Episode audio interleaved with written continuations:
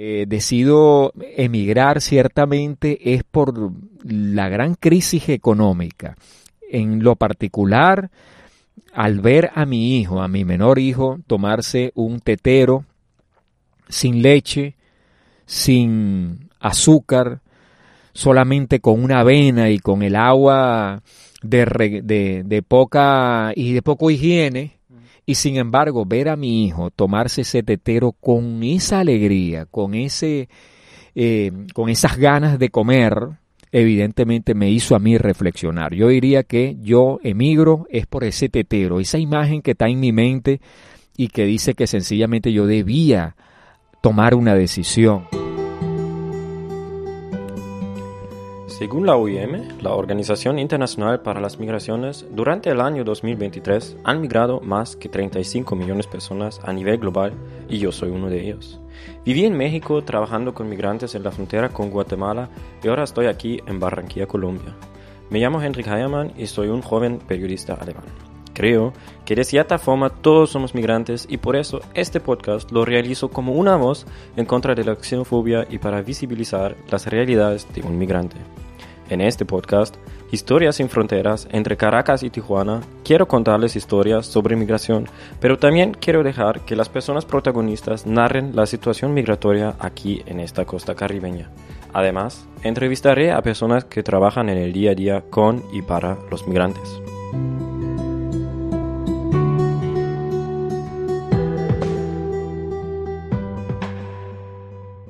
Ahora escucharán el primer episodio con Marcos Montenegro, un docente venezolano que emigró hace unos años hacia Barranquilla. Tengo el privilegio de conocerle por su programa La Voz del Migrante, en lo cual trabajamos juntos. Bueno, estamos aquí con el primer episodio de este podcast y agradezco mucho eh, por haber aceptado esa invitación a Marcos y quiero hablar en este podcast sobre migración y historias de migración sobre todo de migración venezolana hacia Colombia. Y estamos en la ciudad de Barranquilla y estoy trabajando con Marcos, me está em, explicando muchísimas cosas, agradezco mucho por esa oportunidad. Y quería ya presentarte y preguntarte cómo quién quién eres, em, explícame la cosa, qué tal Marcos. Bueno, agradecido, agradecido por esta deferencia que me haces. Eh. Bueno, Marcos Montenegro, Marcos Tulio Montenegro Adrianza, 52 años, eh, migrante venezolano, abogado, docente universitario y locutor de radio en Venezuela por muchos tiempos, por, muchos, mucha, dos décadas y pico, ¿no? 23 años en radio en Venezuela. Decido, por supuesto, a estar aquí en Colombia en esta condición de migrante desde el 24 de diciembre del 2016. Eh, decido emigrar y em, vengo pues con todo el ímpetu, con unos sueños eh, y con todo lo que significa eh, ser migrante en un país que, aun cuando somos hermanos con el mismo devenir histórico, siempre existen factores muy diferenciales. Pero básicamente eso es lo que soy. Hice una especialidad en Derecho Penal y en Derechos Humanos en Venezuela. Y desde luego aquí estoy para sumar a este país hermano como lo es Colombia. Perfecto, gracias. Y te quería preguntar un poco o sea, después de tu formación, después cómo creciste, en qué ciudad en, Venezuela y luego cómo fue tu proceso migratorio, por dónde, por dónde migraste y cómo te fue. Bueno, fíjate lo siguiente, yo soy de la ciudad de Maracaibo, del estado Zulia, eh, es una ciudad fronteriza, es una ciudad petrolera, eh, con todos los yacimientos petroleros de Venezuela están justamente en el estado Zulia. Y eso nos ha llevado a nosotros a tener como una especie de identidad. Eh, el maravino, también conocido como el maracucho, este, siente que ese estado de Venezuela, como lo es Zulia, es como un país aparte por las características interesantes, ¿no? De hecho, se llama la República del Zulia. Nosotros decimos en una manera jocosa de darle identidad a ese estado pero por las riquezas que tiene, el clima, es un estado que tiene petróleo, tiene lago, tiene mar, tiene todos los elementos necesarios para ser un país eh, aparte, ¿no? Sin embargo, por supuesto, eh, eh, el estado Zulia es interesantísimo, es un estado muy acogedor que se parece mucho a la ciudad de Barranquilla en términos de integración, en términos de los rasgos de las conductas de los ciudadanos. Y evidentemente decido viajar o decido migrar ciertamente porque previamente no lo había creído conveniente, no lo había ni siquiera pensado en emigrar, digamos en el 2005, 2007, nada de eso. Yo decido emigrar ciertamente después de la muerte de Hugo Chávez Frías quien eh, muere ciertamente en el 2012, creo, sí, en el 2012, y se profundizó en Venezuela una gran crisis, ¿no? Eh, eh, decido emigrar ciertamente es por la gran crisis económica.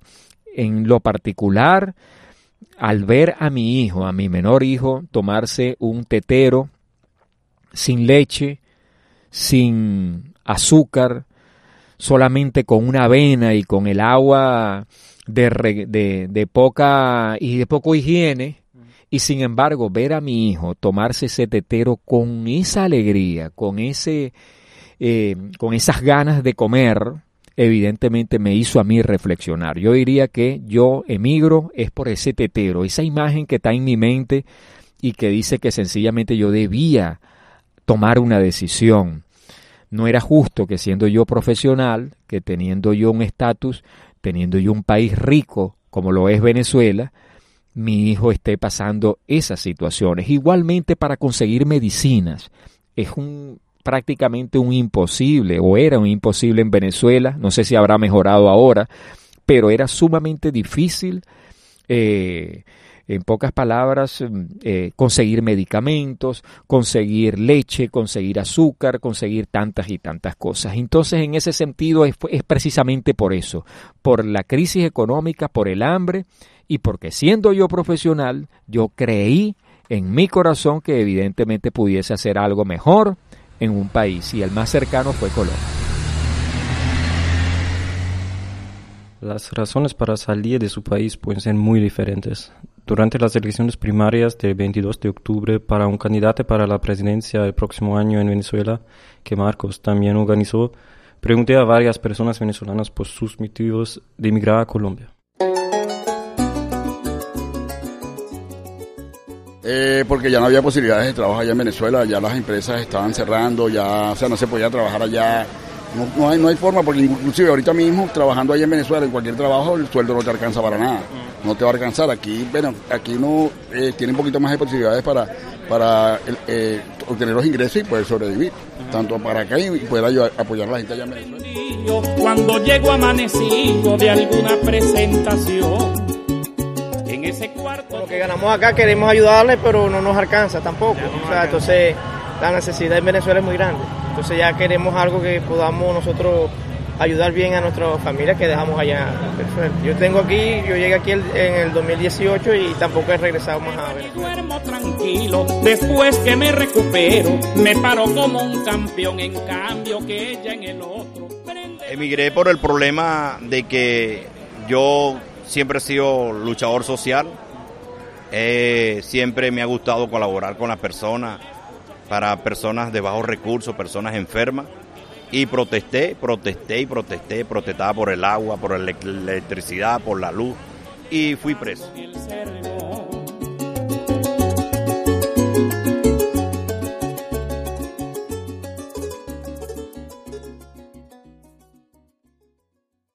Pues entonces, como querría contar un poco ¿Cómo fue entonces el proceso migratorio? ¿A dónde fuiste? ¿Cómo te fuiste? Y ya, ¿cómo, cómo, cómo fue todo eso? Se me facilitó un poco, un poco.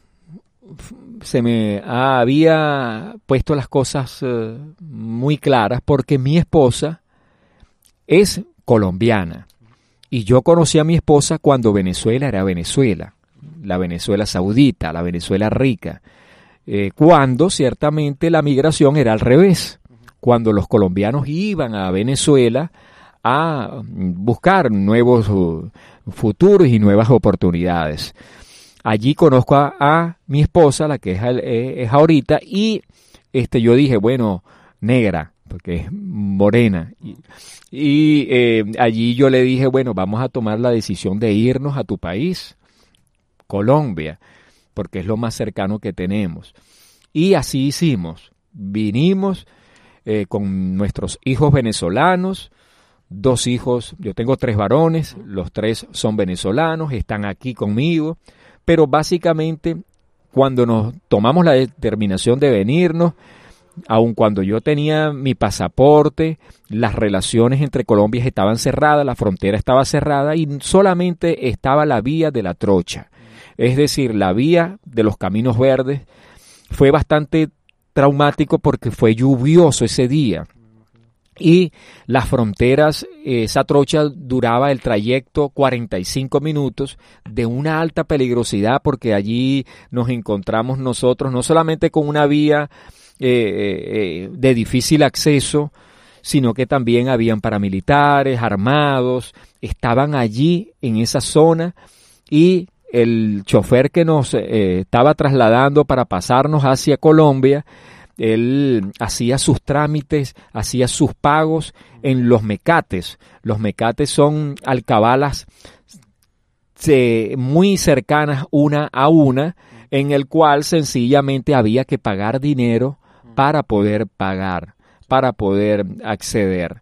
Y eso fue uno de los episodios quizás más difícil. Tuve oportunidad de grabar, pero también el propio chofer me dijo, no grabe más porque está en peligro la vida de nosotros y si un paramilitar de ellos se da cuenta que estamos grabando, evidentemente hubiese habido un factor de riesgo allí. Yo migré el 26 de junio del 2021 y eh, crucé a través de eh, la frontera eh, de La Guajira con el estado Zulia y fue prácticamente pues a pie. Ya cuando pasé, este, que llegué acá, este, me recibió mi hermano, que ya tenía tiempo acá y comencé a trabajar. Años acá en Colombia, sí. Dejé a mi madre en Venezuela. Fue muy difícil la trayectoria hasta acá, mucho dolor, pero bueno, adelante, sí señor. Y luchar hasta el final, es lo importante. Afortunadamente tengo las dos nacionalidades, entonces fue muy sencillo. Yo simple tengo familia acá, siempre he tenido las dos nacionalidades y en 2018 tomé la decisión y me pero allí duermo tranquilo. Después que me recupero, me paro como un campeón. En cambio, que ella en el otro prende la televisión. Y entonces se fueron directamente por acá a Barranquilla o se fueron a otros lados y como, como se ya integraron así a la, a la ciudad y lo que me interesa es como tu con tu formación profesional que tuviste como abogado em, y también como profesor en la universidad allá en Venezuela, ¿no? Quería preguntar cómo, ya cómo te enteraste en el mercado laboral aquí y a dónde se fueron primeramente tú y tu familia.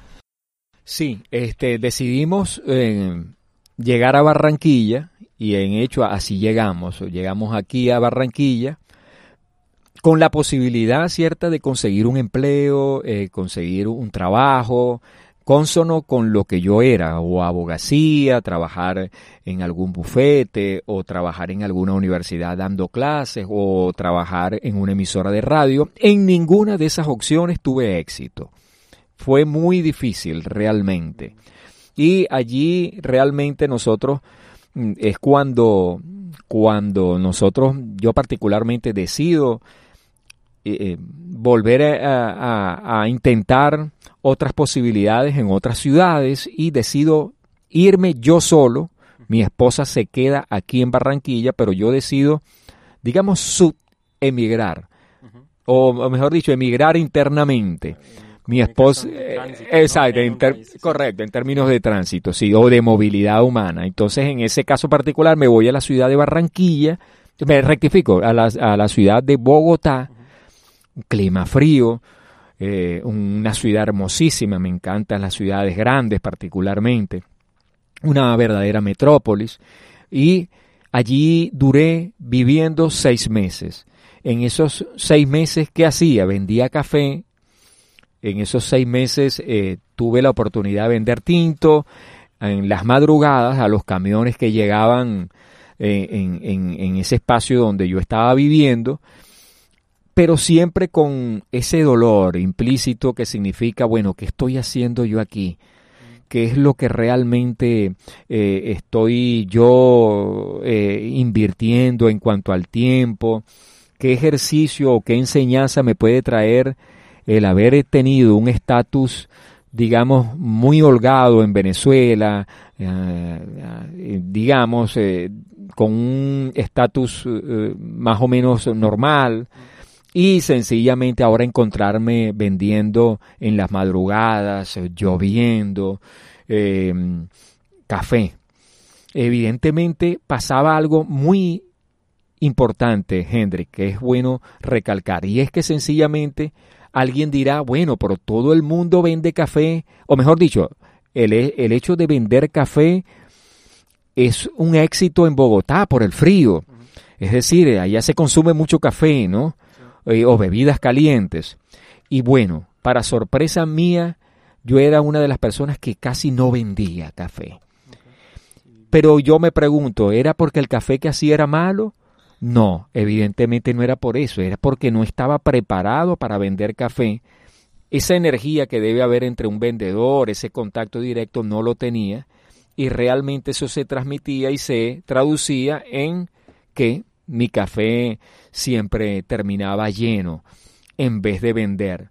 Es decir, en pocas palabras, encontraba yo en un ejercicio de vender café, que era un negocio sumamente fácil, y se convertiría en algo difícil, no precisamente por, por las circunstancias, sino más bien porque no estaba preparado para vender.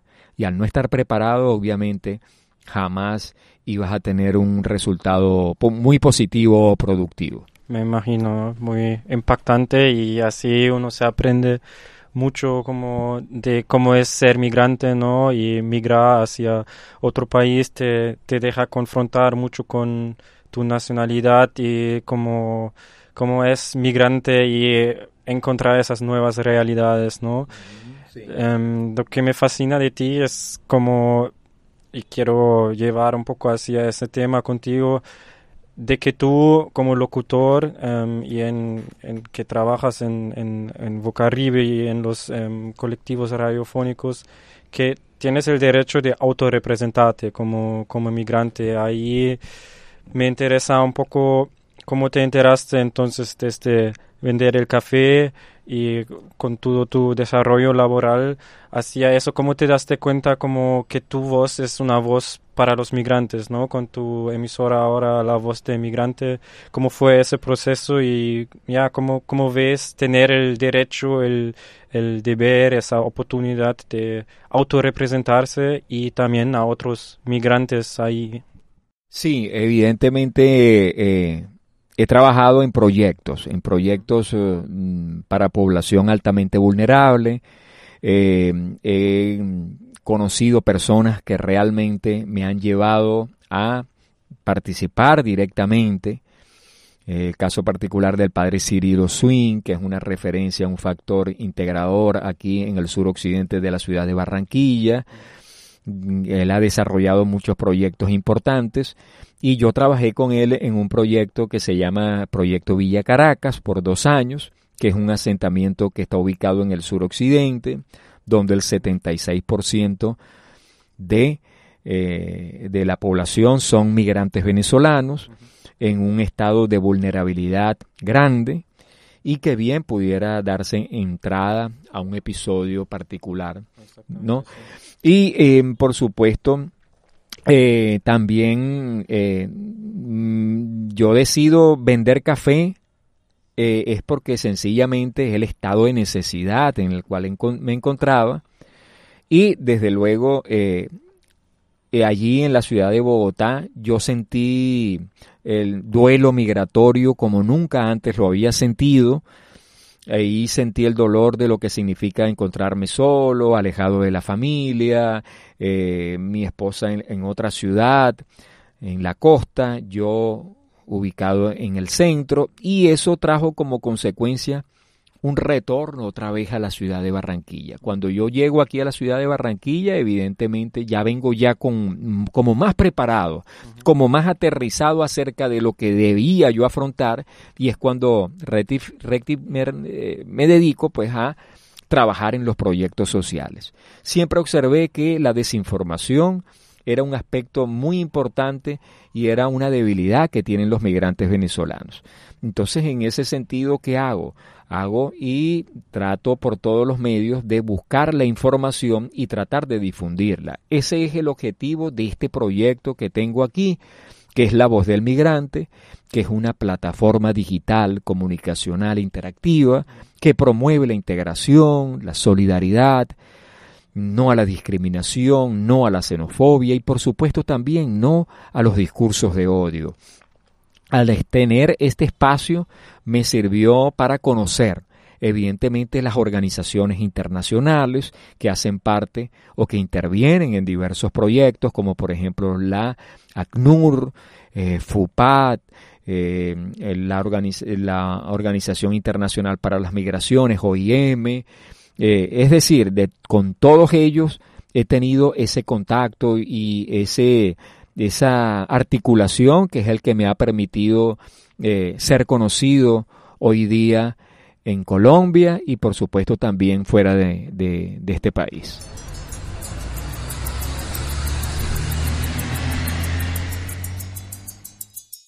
Aquí termina la primera parte de la entrevista con Marcos Montenegro. En el próximo episodio vamos a seguir con la segunda parte de la entrevista con él y así voy a seguir entrevistar y hablar con personas que cuentan un poco más las historias migratorias entre Caracas y Tijuana.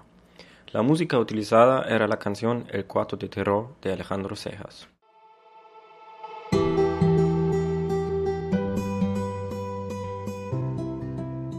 Eso fue Historias sin Fronteras entre Caracas y Tijuana una producción mía con el apoyo de Vocaribe Radio, la Deutsche Welle Academy y el programa alemán Kulturwelt. La producción fue realizada entre octubre de 2023 y febrero de 2024. Yo soy André Kayerman y hasta la próxima.